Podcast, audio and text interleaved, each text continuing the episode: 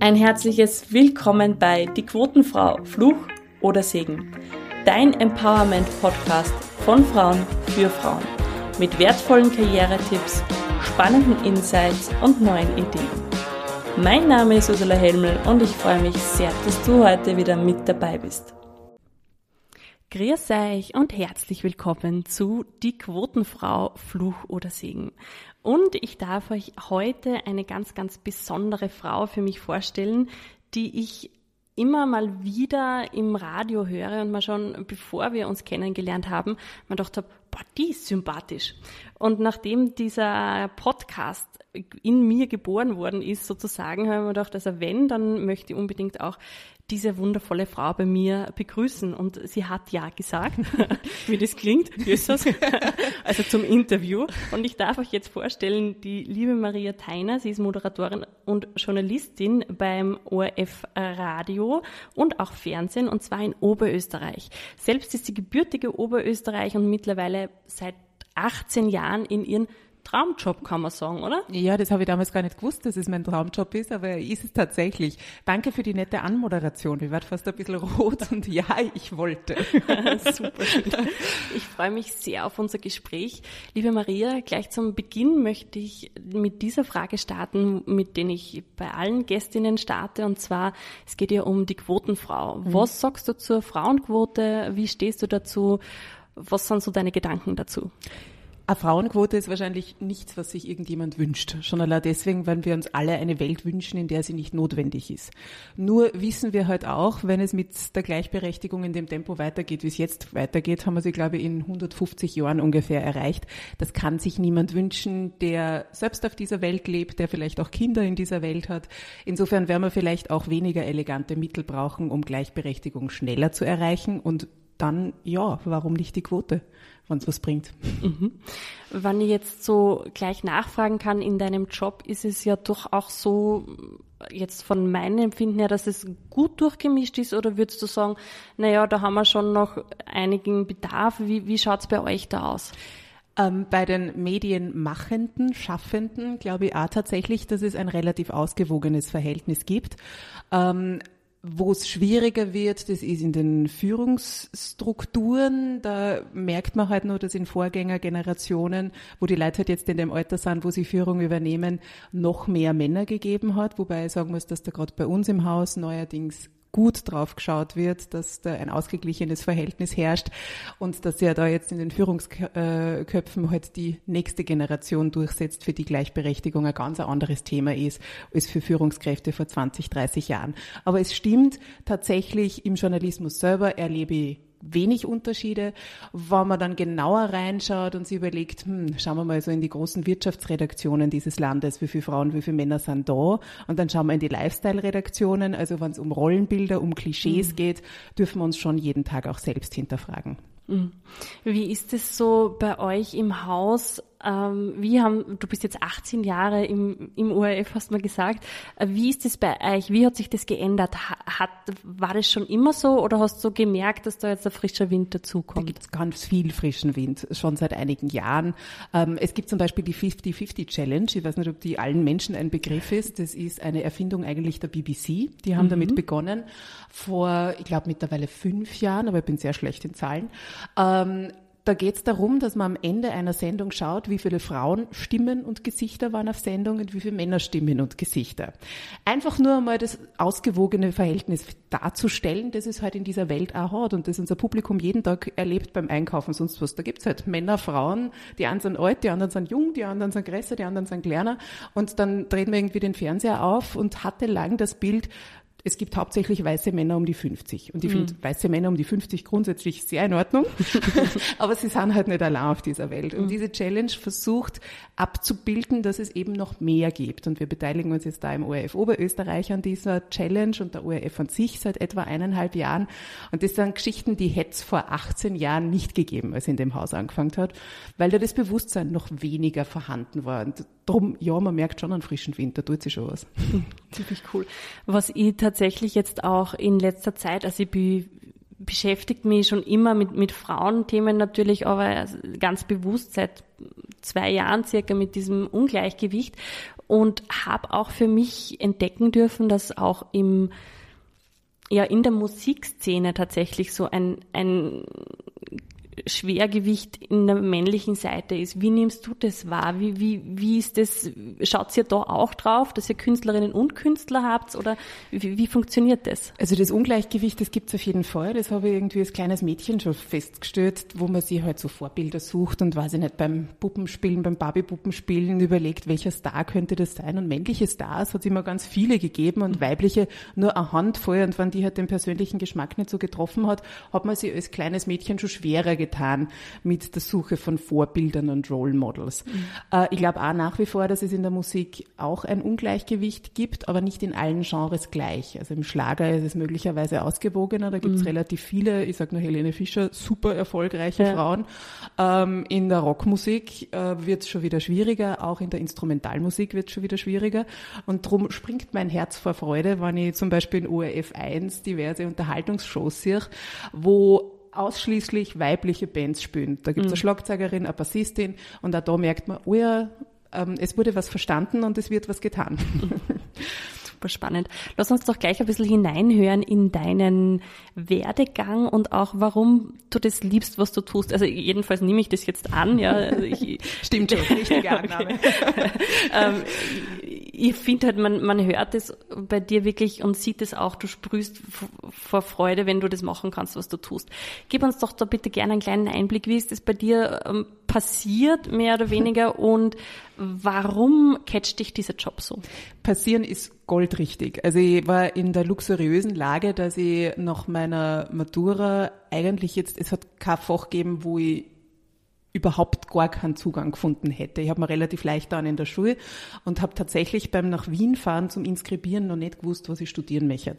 Weil ich habe mich interessiert für Veterinärmedizin. Da hat mir mein Tierarzt einmal zur Seite genommen und hat mir die Schattenseiten seines Berufes erzählt und gesagt, Mädel, bitte mach was anderes. Mhm. Dann habe ich mich interessiert für ähm, Innenarchitektur, für architektonische Geschichten. habe mir gedacht, boah, aber das ist schon ein recht enges Kastel. Da gibt's ganz viele andere Interessen, die ich dann nimmer verfolgen kann. Für Sprachen habe ich mich immer interessiert interessiert. Dolmetsch hätte man gedacht. Aber ich mir gedacht, boah, kann man davon leben? Und ähm, bin irgendwie recht unschlüssig nach Wien gefahren und habe dann diese lange Schlange bei der Publizistik gesehen, die da gestanden ist und habe mir gedacht, die sind eigentlich ganz cool. Eine Schulkollegin von mir hat auch Publizistik inskribiert. das klingt jetzt recht planlos, aber ich habe mir wirklich in der Sekunde gedacht, Journalismus, das ist was, da kann ich mich jeden Tag in ein neues Thema vertiefen. Da habe ich ganz viele Möglichkeiten, mich für verschiedenste Dinge zu interessieren und ich muss mich nicht auf ein Themengebiet festlegen. Das probiere ich. Und es hat sich für mich bewährt. Ich habe dann nach dem ersten Jahr Studium sehr schnell gemerkt, dass das Studium spannend ist, aber dass das, was ich dort lerne, nicht reicht, um einmal einen Job zu kriegen dass ich parallel arbeiten werde müssen und habe beim Radio angefangen und das war wirklich ähm, Liebe auf die erste Sendung. Also das ist ein unglaublich schönes, schnelles Medium. Es ist bis heute so, dass ich ähm, mich unglaublich freuen kann, wenn eine Musikmischung gelingt, wann oft die Stimme gut zur Musik passt, wann man den Rhythmus erwischt, wann man ein Thema aufgeworfen kriegt, wo man zwei Stunden vorher noch nicht wissen konnte, dass es passiert, weil mhm. irgendetwas in dieser Welt sich wieder ereignet und man schnell reagieren muss und es funktioniert funktioniert nirgendwo so gut wie im Radio, weil Radio halt einfach über die Fantasie und das Hirn des Publikums funktioniert. Mehr nur als Fernsehen, wo man immer das, die Bildebene auch herzagen kann, ist Radio unglaublich kreativ und unglaublich schnell und darum mhm. unglaublich schön zu machen. Man merkt, ich bin ein bisschen begeistert und verliebt ins Radio und komme da schnell ins Schwärmen. Ja, aber genauso soll es sein, oder? Dass man seinen Job liebt und auch das nach doch 18 Jahren, wo viele betriebsmüde sind, sagen kann, ah, ist noch über das, was man tagt. Nein, das ist schon bei Wasser. Also ein Tag, wo ich kein Rotlicht habe, sprich nicht irgendwie ein Live-Element, ähm, macht mich weniger glücklich, als wirklich halt zu liefern. Noch mhm. wird sich vielleicht einmal ändern in den nächsten Jahren, wenn man nicht mehr jeden Tag ähm, an der vordersten Front stehen möchte. Aber im Moment ist es echt das, wo ich mir denke, ja, da fühle ich mich wohl. Wie war das bei dir so, weil du jetzt eben auch gesagt hast, du wolltest eigentlich so, hast du überlegt, ob du Tierärztin werden willst oder auch ähm, Innenarchitektin. War das von deinem Elternhaus schon immer so, dass die gesagt haben, Maria, mach, was du möchtest? Oder waren das so die typischen, naja, wie wär's mit Sekretärin oder Friseurin oder so? Gar nicht. Also in irgendwelche Rollenklischees wurde ich zum Glück nicht gepresst. Das Einzige, was mir vor allem meine Mutter mitgeben hat, das ist, schau, dass du auf deine eigenen Füße stehen kannst. Das hat sie mir halt einfach auch vorgelebt. Mhm. Ähm, mein Vater hat ein Unternehmen gehabt und er ist gestorben, als ich 17 war. Und wenn mhm. meine Mama nicht bis dahin immer gearbeitet hätte und diese Familie ganz selbstverständlich alleine ernähren hätte können, wären wir alle ganz schön auf die Schnauze gefallen. Mhm. Und seither weiß ich einfach aus eigener Erfahrung, dass dieses Märchen von wegen, man kann sich aussuchen als Frau, ob man zu Hause bleibt oder den eigenen Unterhalt äh, verdient, stimmt in vielen Fällen einfach nicht. Mhm. Kann gut gehen, ist super, wenn es funktioniert, wenn ein Paar bis ans Ende seiner Tage glücklich verliebt bleibt und die Rollenverteilung für beide passt. Aber in sehr vielen Fällen gibt es halt ein böses Erwachen für die Frauen. Und mhm. durch die Geschichte in der eigenen Familie habe ich halt gewusst, das mag ich nicht. Also ich will immer mein eigenes äh, Leben finanzieren können und das ist mir ganz, ganz wichtig, mhm. dass ich von niemandem abhängig bin. Und wie war das für deine Mutter, wie du dann gesagt hast, Mama, ich fahre nach Wien, weil du bist ja, wir haben gesagt, du, bist Oberösterreicherin und äh, ja, wie, wie war das für Sie damals? Ähm, sie hat mich total unterstützt. Ich weiß auch noch, sie war Lehrerin und hat von Wien Wochen irgendwelche ähm, Folder mir mit heimgebracht von Schauspielschulen und das konnte es doch auch noch machen und das konnte doch auch was für sie sein. Also sie hat immer versucht, mir Rückenwind zu geben. Mhm. Das für sie, die dann plötzlich alleine war, weil wie gesagt der Vater gestorben ist, nicht immer ganz lustig war, dass sie zumindest unter der Woche immer weg war, das ist auch klar, aber sie hat mir alle Unterstützung dieser Welt angedeihen lassen und das auch ganz selbstverständlich auch noch finanziert, dass ich halt da noch wohnen musste mhm. in Wien und nicht von Haus aus gearbeitet habe. Mhm. Jetzt darf ich ja noch ganz kurz nachfragen. Mm, es gibt ja so diese typischen Frauenberufe, aber auch so diese Annahmen und Klischees und auch es passiert doch auch immer wieder, dass Frauen einfach auch in, in gewissen Positionen oder in gewissen Situationen benachteiligt werden. Hast du das für dich irgendwann einmal erlebt? Ist irgendwann einmal irgendwas passiert, wo du sagst, boah, das äh, wäre anders besser gewesen? Wie, wie ist dir da gegangen? Das kennen wir alle. Also die Sitzungen, wo irgendwie wenn ein Mann mit tiefer Stimme was sagt, alle zuhören und wenn man halt selbst eine damals noch recht junge Frau ist und halt irgendwie auch versucht, eine Meinung zu piepsen, weniger wahrgenommen wird. Das mhm. ist, glaube ich, eine Erfahrung, die die meisten Frauen kennen. Was in unserem Job ein ganz klares, glaube ich, Ungleichgewicht ist, das ist, wie das Publikum auf Fernsehmoderatorinnen mhm. oder Fernsehmoderatoren reagiert. Weil ähm, ja, ich habe erst neulich eine E-Mail gekriegt, die war sicher total nett gemeint. Da hat sich ein Herr dafür bedankt, dass ich, wenn ich vor dem Moderationspult stehe, meine Beine geschlossen habe. Und er sieht es bei so vielen anderen Frauen, dass die breitbeinig dastehen, weil sie glauben, das würde kompetenter wirken. Erstens weiß ich nicht, warum die Kolleginnen stehen, wie sie stehen. Ich habe mir darüber noch nie Gedanken gemacht. Mhm. Und vor allem, hallo, wir berichten über die Auswirkungen des Kriegs in der Ukraine auf mhm. Oberösterreich, über irgendwelche lokalpolitischen Diskussionen mhm. und interessieren dort, wie ich da stehe. Mhm. Und da würde ich mal behaupten, solche E-Mails kriegen Männer viel, viel weniger, geschweige mhm. denn zu Figur, Frisur, hat's jetzt einen Ring oder nicht, hat ihr die Farbe passt oder nicht. Ähm, es hat einmal einen Kollegen, glaube ich, in Australien gegeben, der hat ein halbes Jahr lang immer denselben Anzug auf Sendung angehabt und es ist niemandem aufgefallen hat es dann noch veröffentlicht und dazu gesagt, voll gut, dass niemandem aufgefallen ist und dass es offensichtlich für niemanden Thema ist, was er anhat. Er würde sich nur wünschen, dass man das bei Frauen halt genauso locker nimmt mhm. und bei den weiblichen Kolleginnen. Und dieses Ungleichgewicht gibt's ganz bestimmt bis heute. Das heißt, es, du bekommst wirklich E-Mails von Zuhörerinnen, Zuseherinnen und Zuhörern und Zusehern äh, von äh, wegen deinem Äußeren. Also ja. wie du gerade, was du gerade angehabt hast. Positiv, ob negativ, ähm, kommt ganz, ganz viel. Und ich weiß, das kriegen auch die männlichen Kollegen mhm. zum Teil, aber ich glaube in einem ganz anderen Ton und in einem anderen Verhältnis zu inhaltlichen Rückmeldungen. Es ist eh in Ordnung, es darf sich eh jeder Mensch rausnehmen, was er will und wenn jemand für sich findet, an dieser Sendung ist am spannendsten die Farbe vom Kleid, okay. Mhm. Wie gehst du persönlich damit um? Ähm, die allermeisten Dinge sind nett und wertschätzend formuliert und mhm. damit kann ich ganz gut. Die kriegen dann auch alle in irgendeiner Form eine Antwort von mir, zumindest wenn irgendwie eine Frage enthalten ist. Es gibt eine Handvoll E-Mails pro Jahr, die sind so formuliert, dass ich mir denke, okay, jetzt war ich einfach der Frustpostkasten für irgendjemanden, da mhm. hat wer einen schlechten Tag gehabt und wollte das irgendwie über jemanden schütten, mm, das nehme ich mir dann nicht unbedingt zu Herzen. Mhm. War aber ein Prozess, das musste ich lernen. Mhm. Wie jeder Mensch, der sich heute halt öffentlicher Kritik exponiert, weil er irgendwie in der Öffentlichkeit steht. Mhm. Jetzt kommst du schon zu einem guten Punkt, den ich jetzt auch noch aufgreifen wollte, und zwar passiert es dir, dass du auf der Straße angesprochen wirst? Ja, ja? das kommt vor. Ähm, ganz in, oft in, in also ich, ich tue gern reiten und laufen mhm. und mache das üblicherweise halt ungeschminkt mit Brille statt Kontaktlinsen und zusammenbundene Haar und erwartet dann immer, pff, da kann man überhaupt nicht kennen, also ich schaue sowas von anders aus und bin dann ganz von den Socken, weil mir die Menschen trotzdem kennen. Aber auch da ist es so, dass die allermeisten total wertschätzend und nett sind und mir das eigentlich meistens freut. Mhm. Darf ich jetzt nur eine Frage stellen, auch nochmal zum, zum Thema einfach Auftritt, zum Thema Ausstrahlung und einfach auch, wie du gesagt hast, äh, wie du dich kleidest. Nervt dir das manche? Nervt dir das, dass du in der Maske sitzen musst und dich ja. da zurecht zupfen lässt? Ja, ja, ja und ja. Also äh, hat natürlich auch mehrere Seiten. Wir haben wirklich tolle Kolleginnen in der Maske, die, mhm. und da braucht man jetzt nicht gendern, weil das sind ausschließlich Frauen, die mich bearbeiten, mhm. ähm, die ganz wunderbare Gespräche auch hergeben und es ist oft ein Geschenk, dazwischen einfach einmal da sitzen zu können, durchzuschnaufen und sie mit denen auszutauschen. Ähm, aber es ist halt auch schnell einmal eine Stunde weg, die Männer für die inhaltliche Vorbereitung länger Zeit mhm. haben. Ähm, mittlerweile mache ich, mach ich es oft so, dass ich den Laptop mit habe und halt nur ein Interview fertig schreibe, während die die Haare föhnt oder sonst irgendwas. Ähm, und manches Mal genießt man es auch, wenn man selber gerade irgendwie mehr im Hier und Jetzt ist und weniger Stress im Hintergrund hat und lässt sich da einfach sitzen, verwöhnen und trotzt ein bisschen. Mhm. Und ein anderes Mal ist es halt wirklich einfach ein zusätzlicher Stress. Mhm. Was war so das Aufregendste, was dir passiert ist bis jetzt in deinem Job? Boah.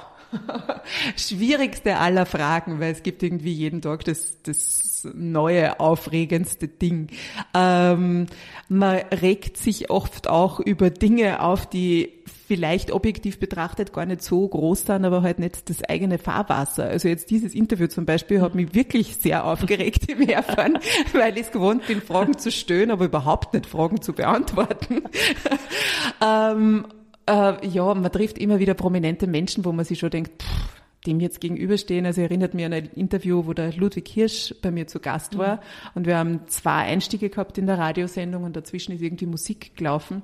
Und wir haben miteinander gesungen in der Zeit. ich kann cool. überhaupt nicht singen, aber der Mensch hat eine derartige Herzenswärme ausgestreut mhm. und so viel Positives, dass ich da über meinen Schatten gesprungen bin und das war toll. Und das sind so kleine Momente, wo man sagt, ja, cool, dass ich das jetzt erleben darf. Wie toll ist das denn? Mhm.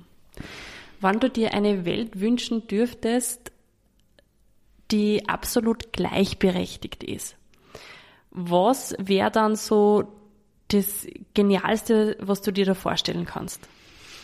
Dass jeder Mensch, unabhängig vom Geschlecht, die eigenen Träume und Ziele mit demselben Einsatz erreichen kann.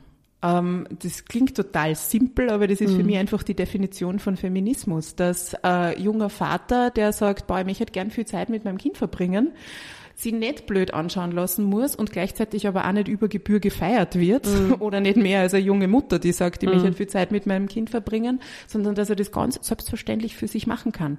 Und dass eine Frau, die sagt, ähm, ich möchte gern mich in meiner Arbeit dort und dorthin verwirklichen oder ich möchte eben gern auf der Rockstar-Bühne ganz vorn stehen, mhm. das mit derselben Selbstverständlichkeit machen kann wie ein junger Mann. Dass man wurscht und unabhängig vom Geschlecht dazu sehr viel selber beitragen muss und sehr viel Einsatz leisten muss, das ist eh in Ordnung. Aber halt nicht die einen mehr als die anderen. Mhm.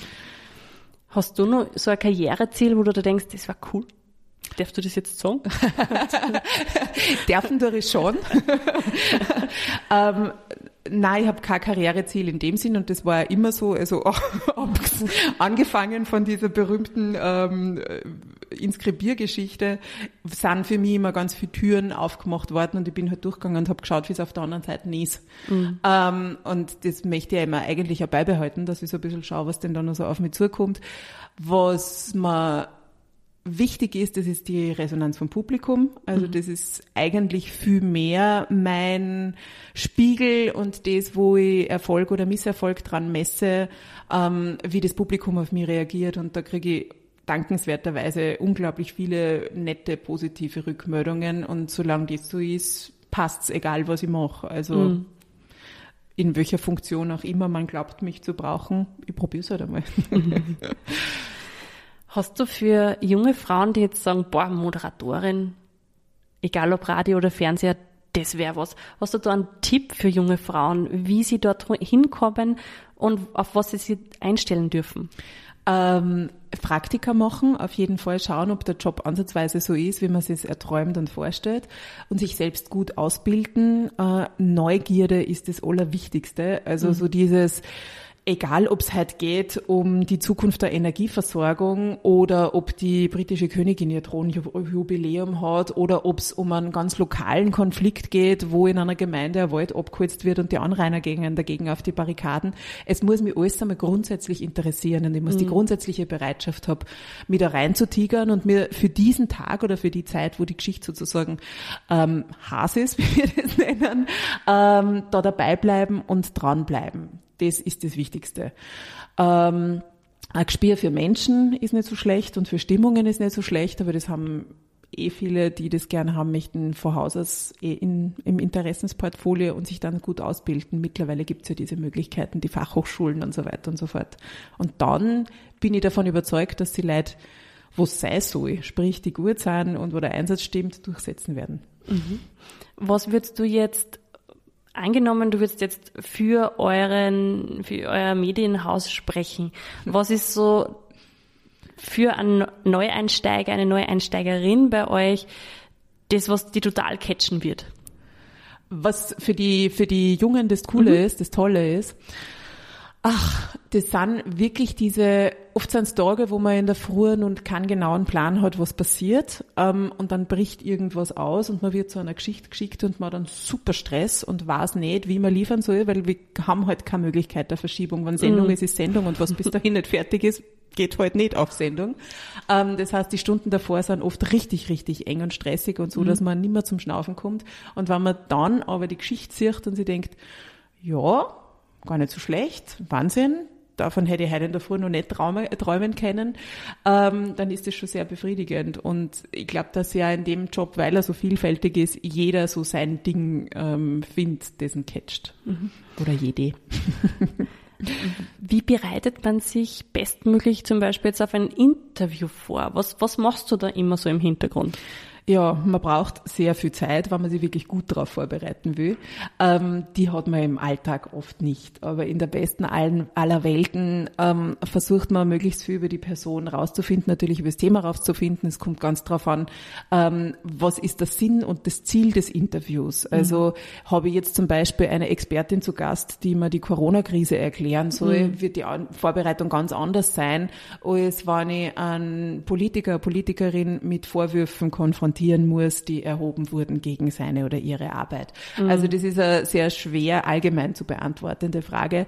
Aber ich versuche schon, ähm, mir so ein bisschen durchzudenken, was könnte die Person auf diese und jene Frage sagen? Was ist möglicherweise in der Pers äh, Position der Person und wie konnte man das Interview dann weiterdrehen? Oder was mache ich, wenn er oder sie was anderes sagt? Mhm. Dass man so ein bisschen ein, ein Fahrplan für sich hat. Das ist vor allem für Live-Interviews ganz wichtig, weil da hat man halt drei Minuten Zeit. Und wenn ich erst nach zwei Minuten 50 draufkomme, ah, da war eigentlich das Spannende, dann mm. ist halt der berühmte 32. Dezember. Klingt super spannend und vor allem auch abwechslungsreich, was du uns da erzählst. Ich würde jetzt gerne nochmal den Bogen spannen, zurück zu diesen typisch Mann, typisch Frau Sachen. Wo denkst du, hast du so diese typisch, das typisch weibliche? Und was sagst du vom Klischee her oder von diesem Bild, was wir an, für Frauen haben, das passt so gar nicht zur Frau, was ich eigentlich, mhm. was mich ausmacht. Was äh, zum Klischee passt. Also an diese Klischees denk, glaube ich, nur begrenzt. Und ich finde es voll in Ordnung, wenn irgendwo ans zutrifft, wenn mhm. jemand sie halt als Frau ähm, mit irgendeiner Klischeerolle gut fühlt und wohlfühlt, ja, warum denn auch nicht? Also mhm. es geht jetzt, jetzt nicht darum, irgendjemandem was wegzunehmen, was er oder sie gern tut. Wo ich sicher total unweiblich bin, um das Klischee doch zu strapazieren, das ist Autofahren. Also mhm. ich liebe Autofahren. Mhm. Ich habe zwar kein besonders tolles, großes sonst wie Auto, sondern ein relativ günstiges, weil ich behaupte, es liegt mehr am User als mhm. am Gerät. Aber es ist mir wichtig, dass ein Schaltvorgang irgendwie schön ist, dass ich schön einpark und solche mhm. Sachen. Das ist wahrscheinlich in alter Denke eher unweiblich, aber es mhm. macht mir halt Spaß. Was würdest du sagen, ist typisch männlich? Was du zum Beispiel an vielen Kollegen beobachtest oder auch nicht? An, an männlichen Kollegen? Mhm. Das ist wirklich schwer zu sagen. Ich glaube und hoffe tatsächlich, dass sie manches ein bisschen auflöst und aufweicht und dass es eh vieles bei beiderlei Geschlecht gibt. Das ist, fällt mir jetzt wenig ein, wo ich mir denke, das machen jetzt wirklich nur die Männer im Studio, außer aufs Herrenklo gehen. Aber sonst, sonst glaube ich, äh, wird es zum Glück verschwimmen die Grenzen eher ein bisschen. Wie ist es bei dir so, wann dir jemand oder wann dir ein Mann die, die Tür aufhält oder zahlen möchte? Was sagst du zu solchen Dingen? Weil das ist ja auch Klischee, das ist ja alte Schule unter Anführungszeichen. Wie gehst du damit um? Da bin ich total schlecht. Also ich habe diese ganzen Regeln nie merken können. Wer geht jetzt wann vor und bei der Stirn ist wieder umgekehrt und keine Ahnung. Also ich fühle mich da oft äh, stolpert die recht durch solche Dinge. Ähm, da habe mich früher damit recht unsicher gefühlt und heute stehe ich drüber und denke mir, okay, wir werden beide irgendwie durch diese Tür kommen. Wir werden beide irgendwie die Stiege runterkommen. Und wer jetzt vorne oder hinten geht, ist doch unterm Strich eigentlich egal. Was das Zahlen betrifft, ich lasse mich gerne mal einladen äh, von einem Kollegen, wann klar ist, dass beim nächsten Mal ich zahle. Mhm. Also wenn das auf Gegenseitigkeit und auf Augenhöhe betrifft, passt das voll, aber ich verstehe nicht, warum immer ich mich einladen lassen sollte oder mhm. warum es immer ich zahlen sollte. Also mhm. solange es für beide Seiten ähm, sich mit Nullsummenspiel ein, ausgeht, voll gern. Würdest du dich in, in eine Jacke hinein ähm, führen lassen? Das passiert immer mal wieder. Mhm. Ähm, auch da bin ich, glaube ich, geschickter, weil ich Salam mache und mehr gewöhnt. Ähm, aber ja, also das ist jetzt nichts, wo ich die große Feminismusdebatte deshalb jetzt beginnen würde, mhm. so nach dem Motto, ich kann das alleine. Ich glaube, man sieht mal an, dass ich es alleine kann und mhm. ich warte nicht darauf, dass mir jemand in die Jacke hilft. Ähm, aber wenn es einmal passiert, kann ich da drüber schmunzeln. Super. Jetzt haben wir schon recht viel über so Rollenbilder und dergleichen gesprochen. Jetzt möchte ich nur eine Frage an dich stellen und ja, einfach vielleicht eine Idee bekommen, wie können wir es denn wirklich schaffen, eine gleichberechtigtere Welt zu kreieren?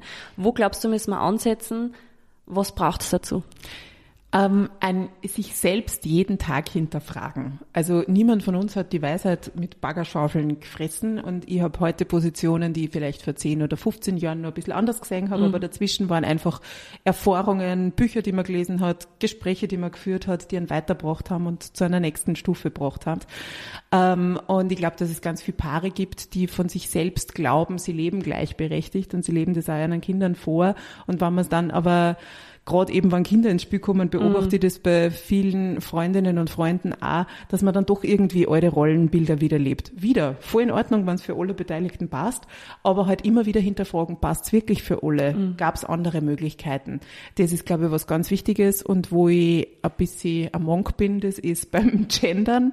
Das halte ich tatsächlich für ganz, ganz wichtig, dass uns in der Sprache bewusst wird, wie die Welt ist, nämlich halt 50-50 mhm. und dass man auch über die Sprache und über diese Bilder, wie wir sie in den Medien zeigen, kleine Mädels und kleine Burschen sagen, ihr kennt's alles, ihr dürft's alles, es stehen euch alle Türen offen und nicht der Arzt und die Krankenschwester.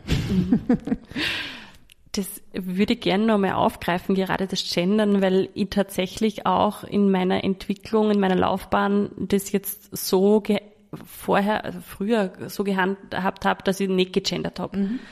Und dann ist mir aufgefallen, uh, wäre vielleicht gescheit, wenn wir das doch machen würden. Wie gehst du mit jemandem um, der zu dir sagt, Maria, dieses Gendern, das ist vollkommen für einen Hugo. ich finde, die beste Antwort ist die, die ähm, diese Menschen selber gern sagen, nämlich, ja, haben wir denn keine anderen Sorgen? Mhm. Also wirklich, wenn das jemand das größte Sorge ist, dass mhm. ich versuche, geschlechtsneutral zu formulieren oder halt zu gendern, glücklicher Mensch, ja, mhm. soll sein. Ähm, und darf sehr gern seine Position behalten oder ihre Position, bis er oder sie so weit ist. Und eh wie du sagst, wir alle haben uns irgendwie entwickelt zu den Positionen, wo wir jetzt sind. Für mich ist es wichtig mhm. und darum mache ich es. Super, perfekt. Wie siehst du die Zukunft deiner Branche? Medien generell und vor allem eben auch Radio und Fernsehen? Also noch ausgewogener, als man jetzt schon auf dem Weg ist. Und da spreche ich jetzt durchaus auch die Tageszeitungen und Magazine an, wo ich mir oft denke, Leute, Leute, Leute, echt jetzt? Also ich plattel über drei Doppelseiten Wirtschaft und sehe ich 25 Männergesichter und mhm. vielleicht mit Glück ein Frauengesicht, das in der Werbung unten für Zahnpasta irgendwie arbeitet mhm. oder so. Ganz plakatives Beispiel, aber wenn man da mal bewusst drauf schaut, überall wo es um Geld geht, sprich Wirtschaft, auch Sport ähm, und einfach nur mal Köpfe zählt, die man in der Früh so beim mhm. Frühstück in der Zeitung vor sich hat, sind wir ganz weit weg von Ausgewogenheit. Mhm. Und ich würde behaupten, da können wir noch ganz lang zu irgendwelchen Frauentagen tolle Veranstaltungen machen, wenn wir nicht als Medien jeden Tag uns an der Nase nehmen und mhm. schauen, Ausgewogenheit zu repräsentieren, wird's nichts werden. Mhm. Also ich hoffe, dass die Branche sich da nur weiterentwickelt. Sie ist eh schon auf einem guten Weg. Es gibt schon ganz viele Menschen, die ähm, auch darauf schauen. Aber da geht, glaube ich, schon ein bisschen mehr. Also da mhm. können wir nur mehr. Auch was das Gendern betrifft. Neulich eine Schlagzeile gelesen, acht Studenten aus Linz in Innsbruck. Und drunter war ein Foto mit acht jungen Frauen. Mhm. das ist halt einfach auch fachlich falsch, weil mhm. keiner davon ist ein Student. Mhm. Und ähm, ja, also ich glaube, das braucht vielleicht nur ein, zwei Jahre oder ein, zwei Generationen, dass das halt irgendwie in einer, einer Redaktion jemanden auffällt und sagt, Leute, na, das ist Bullshit, das können wir mhm. jetzt echt so nicht drucken. Ähm, und da gibt's aber natürlich auch bei uns im eigenen Haus und sicher auch bei meiner Arbeit nur ganz viele Dinge, die man hinterfragen kann und wo man schauen kann, tappe ich da jetzt gerade in einer Klischeefalle mhm. oder ist das in Ordnung, was ich mache? Und das wünsche ich mir als Gesellschaft generell, dass wir das noch mehr schaffen und natürlich als Medien, die wir halt diese Gesellschaft abbilden und damit bis zu einem gewissen Grad auch machen, auch, dass wir uns dieser Verantwortung bewusst sind. Mhm. Bin ich gespannt. Also, mir, mir Die Hoffnung stirbt zuletzt. mir fällt es tatsächlich auch immer wieder auf, was du gerade geschildert hast. Und es gibt da auch am Social Media Kanal einen, eine Seite, die das auch immer wirklich zeigt, ja, wenn er sagt, zum Beispiel Bürgermeister, die, und das genderte jetzt auch bewusst nicht, mhm. weil bei einer Wahl in, in Tirol, glaube ich, war es wirklich nur männliche Kandidaten äh, gewonnen haben und so weiter und so fort. Also das ist für mich immer ein bisschen schwierig, aber ich, ich hoffe auf dasselbe wie du. und wo wir eh als Frauen auch ganz viel beitragen dürfen, können, mhm. müssen, äh, irgendwie den Mut entwickeln dürfen, uns ein bisschen vor den Vorhang zu stellen. Aber es war vor wenigen Jahren oft auch noch bei Diskussionssendungen wirklich schwierig, ein ausgewogenes Verhältnis mhm. zu schaffen, weil man wo angerufen hat bei einer Frau, die hat super erklärt und dann hat man gesagt, Sendung ist um so und so viel Uhr, kommen Sie? Und die haben gesagt, oh, nein, ich schicke meinen Chef, ich schicke meinen Partner. Mhm. Ähm, oft bei Familienunternehmen, die von einer Mann, von einem Mann und einer Frau gemeinsam geführt werden und man sagt, man kommt vorbei auf ein Interview, ja, reden dort der Chef. Mhm. Und da können die Männer nur 50 Prozent dafür. Also da mhm. müssen wir uns schon selber auch an der Nase nehmen und sagen, wann sie die Chance bietet, ja, dann komme ich halt, dann mache ich halt. Und ähm, mit jeder positiven Erfahrung, die man macht, kommt man beim nächsten Mal lieber und stellt fest, der Kopf ist nur oben. Wie, wie würdest du da jetzt einen Tipp geben für unsere weiblichen Zuhörerinnen, wann die jetzt vor so einer Situation sind, okay, mir hat jemand eingeladen und ich darf sprechen, präsentieren. Welche drei Tipps hast du da? Ich glaube, das, was du jetzt gesagt hast, ist schon einer davon, nämlich es, es darf zu sehen und sich mhm. selber zu framen und ähm, das auch als Wertschätzung und Anerkennung zu sehen, dass jetzt meine Meinung, meine meine Expertise jemand hören möchte und schon allein deswegen zu sagen, ja, mache ich. Ähm, und dann überlege ich mir natürlich, was sind No-Gos, was möchte ich dort auf keinen Fall äh, mhm. irgendwie kommuniziert haben und was sind meine wichtigen Punkte, was möchte ich dort unterbringen. Und wieder kommt es dann natürlich ganz stark darauf an, ist es eine Bühne, ist es ein Interview, ist es live, ist es eine Aufzeichnung, also da gibt es dann noch ganz viel Untertipps sozusagen, aber das war wahrscheinlich schon mal das Wichtigste, dass man sich traut und dass man ähm, sie einfach eine Spur weit drauf einlässt. Ganz viele Interviewpartnerinnen möchten gern vorher genau wissen, was werde ich gefragt und mhm. wie wird es sein und was kann ich mir vorbereiten. In der Sekunde ist aber kein Gespräch mehr. Ja. Und mir hat das so gefallen, ich habe da nämlich diese Frage auch gestellt, als du mich zum Podcast eingeladen kannst. Und ich habe in der Selbstanalyse nur drüber gelacht mit mir selbst und mir gedacht, okay, jetzt stelle ich genau die Frage, die ich eigentlich immer mit ähm, sage nicht beantworte, nämlich wie kann ich mich vorbereiten? Und und du hast es so nett geschrieben, du hast geschrieben, du hast es mit Kurt Cobain, come as you are. Ja. Und genau das ist es. Also das trifft, sei einfach da, sei mhm. du selbst und dann wird's schon passen. Mhm. Und ich muss jetzt da kurz trotzdem noch lästig sein. Was ist aber, wenn diese Frau, die jetzt da vielleicht sogar vor einem Fernsehinterview steht, einfach echt Panik hat? Ist in Ordnung. Also es gibt doch in unserem aller Leben ganz viele Situationen, wo man sagen, boah, ich hab echt Panik. Ich mag das nicht. Also ich erinnere mich an meine Matura, meine Führerscheinprüfung, meine erste Fernsehsendung, meine erste Radiosendung. Das waren alles Momente, wo ich mir gedacht habe, oh, bitte umdrehen, Decken über den Kopf und ich mag da jetzt nicht sein. Mhm. Und es war bei allem davon gut, dass ich es gemacht habe, weil ich war sonst jetzt nicht da, wo ich bin.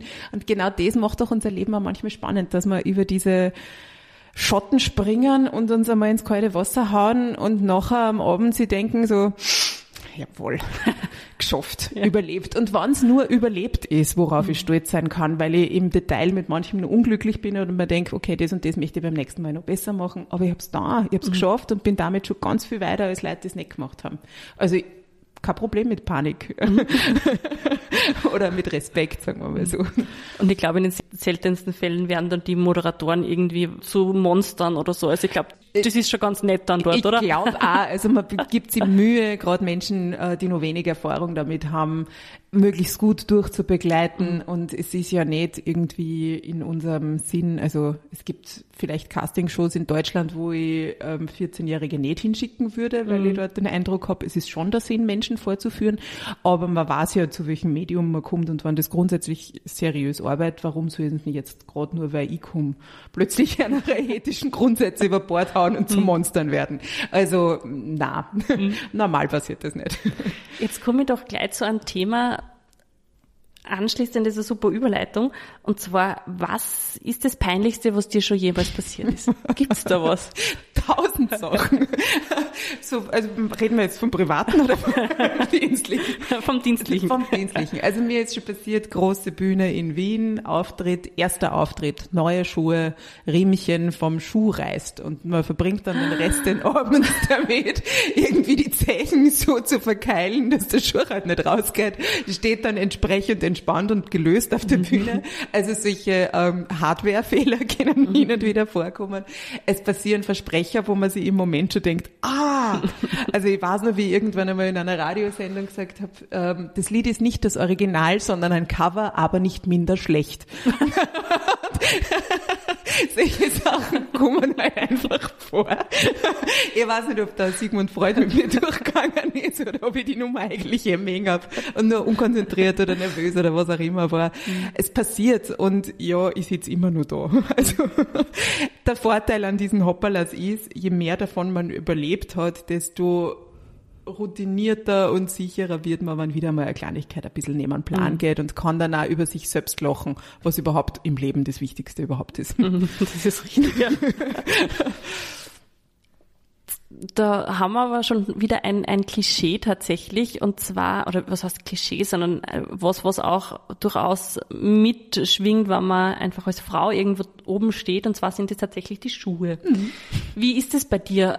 Bist du mittlerweile so, dass du sagst, hey, Sneakers lieber wie High Heels und gibt es tatsächlich bei Moderatoren Anfragen, äh, Wünsche für dein Outfit? Gibt's. Ähm, also ich zeig dir jetzt mal zuerst meine Schuhe. Weiße Sneakers heute unterm Sommerkleid. Und ich wohne de facto in Sneakers, was mhm. auch ein bisschen mit meiner Größe zu tun hat. Ich bin 1,76 und mhm. habe nicht das Bedürfnis, mir irgendwie größer zu machen ähm, und habe eher das Bedürfnis, immer schnell zu gehen, weil ich habe immer einen Stress und da mhm. bin ich so einfach besser ausgerüstet. Äh, auf Bühnen ist mir klar, dass man auf den allermeisten mit ähm, schönen Pump besser ausschaut und besser angezogen ist und da mache ich das selbstverständlich auch. Es gab einmal ein sehr unangenehmes Gespräch vor einer großen Bühne, ähm, wo der Promoter, der damals die Show zusammengestellt hat, am Telefon schon zu mir gesagt hat, na ja, und Sie werden ja schöne Beine haben und die wollen wir schon sehen. Und erstens, nein, ich finde überhaupt nicht, dass ich schöne Beine habe. mhm. Es ist auch nicht mein Beruf. Also mhm. hätte ich mich als Beinmodel beworben, war ich verkehrt. Mhm. Ähm, und zweitens, ich bin dort eben für eine andere Dienstleistung gebucht mhm. gewesen, nämlich als Moderatorin und dafür, was ich sage und wie ich sage. Und ähm, die Zusammenarbeit wurde dann beendet. Mhm. ähm, Sowas ist aber echt total selten. Mhm. Und sonst, ja, versuche ich mich schon auf Bühnen outfit-technisch abzustimmen, aber da geht's mehr um Fragen wie, wann die Dekoration rosarot ist, schaue ich wahrscheinlich in Orange nicht so gut und passend mhm. aus. Ähm, und man will ein bisschen ein Gespür kriegen für die Art und Weise. Ist das jetzt eher eine große Gala, wo man mit dem großen Kleid daherkommen soll, oder ist das eher eine Businessveranstaltung, wo der Hosenanzug passender ist? Das sehe ich jetzt noch gar nicht negativ, dass man mhm. das abstimmt. Und das würde ich auch meinen, dass das Männer machen dass sie sich überlegen, passt jetzt die Lederhosen mehr oder der Businessanzug? Das wollte ich jetzt tatsächlich fragen, weil ich glaube, dass sich die wenigsten, und bitte liebe Zuhörer, falls ich da jetzt total falsch bin, korrigiert mich gern. Ich glaube, die wenigsten Männer machen sich wirklich Gedanken, ob jetzt das rosane Hemd oder der, der, das orangene Hemd besser zu rosa passt oder nicht. Na, war ich mir gar nicht so sicher. Also ich habe einige Kollegen, die da ähm, die da ganz genau drauf schauen. Liegt mhm. natürlich vielleicht auch ein bisschen an der Branche und daran, dass ein paar böse E-Mails zum Outfit halt doch auch die Männer kriegen. ähm, und wenn ich zum Beispiel an meinen Neffen denke, der ist jetzt so Anfang 20, der ist ein Ästhet sondergleichen. Also der, dem fallen Dinge und Kleinigkeiten auf, über die hundertmal drüber schauen wird. Mhm. Und der der und seine ganze Generation, glaube ich, definieren sich schon auch sehr über, wie schauen wir aus, sind die Muskeln schön, sieht man es auch gut, weil mhm. dieses viele Pumpen im Fitnessstudio muss ja irgendwie auch lohnen. Ähm, also ich bin mir gar nicht so sicher, ob sie nicht auch dieses Klischee schon langsam ein bisschen aufweicht. Mhm. Aber es gibt wahrscheinlich Männer, die finden an sich, dass sie naturschön sind. ja, oder einfach, man hat doch auch immer gesagt, mit dem Anzug ist man angezogen. Ja, also das ja, stimmt ja auch in vielen Fällen. Aber dann ist schon wieder die Frage, eher heller, eher dunkler, was passt und mit Krawatten oder ohne. Also mhm. ich beobachte schon auch an Männern durchaus viel Zweifel und ja, dieses, ähm, nicht nur dieses ganz Selbstverständliche. Und es gibt auf der anderen Seite Frauen, die sind so stilsicher, ich kann das total bewundern, die mhm. wissen, Veranstaltung XY, das und das habe ich im Kosten, da greifen sie hin und schauen super aus. Mhm. Puh, hätte ich gern. Mhm. Liebe Maria, vielen Dank für das wundervolle Gespräch. Ich glaube, ich konnte noch Stunden mit dir so weiter plaudern. Äh, wir sind allerdings schon am Ende der, des Interviews angelangt. Liebe Maria, die letzten Worte gehören dir. Ich bedanke mich ganz herzlich für die Einladung. Wie gesagt, es war für mich ein bisschen aufregend, da über diesen Schatten zu springen, aber wenn man so groß daherredet, von, von wegen, naja, man muss halt einmal was Neues probieren und über die Panik drüber, dann muss man das halt selbst da tun. Ähm, Danke, dass du dir dieses Themas annimmst. Es ist immer nur total wichtig und ich hoffe, dass sie Frauenpodcasts, Weltfrauentage, Gender Pay Gaps nur in einem Zeitraum erübrigen, in dem wir beide leben und wo wir das beide nur mitkriegen.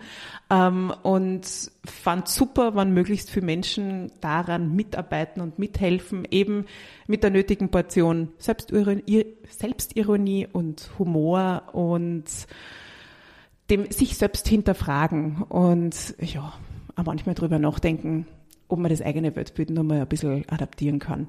A, weil das Leben spannender bleibt. So, waren jetzt viele letzte Worte. Jetzt bin ich schon leise. Danke, dass du bis zum Schluss mit dabei warst. Falls dir die Folge gefallen hat, freue ich mich natürlich, wenn du sie weiterempfiehlst, wenn du sie teilst, wenn du sie bewertest. Und am meisten freue ich mich darauf, dich als Zuhörer in beim nächsten Mal wieder begrüßen zu dürfen.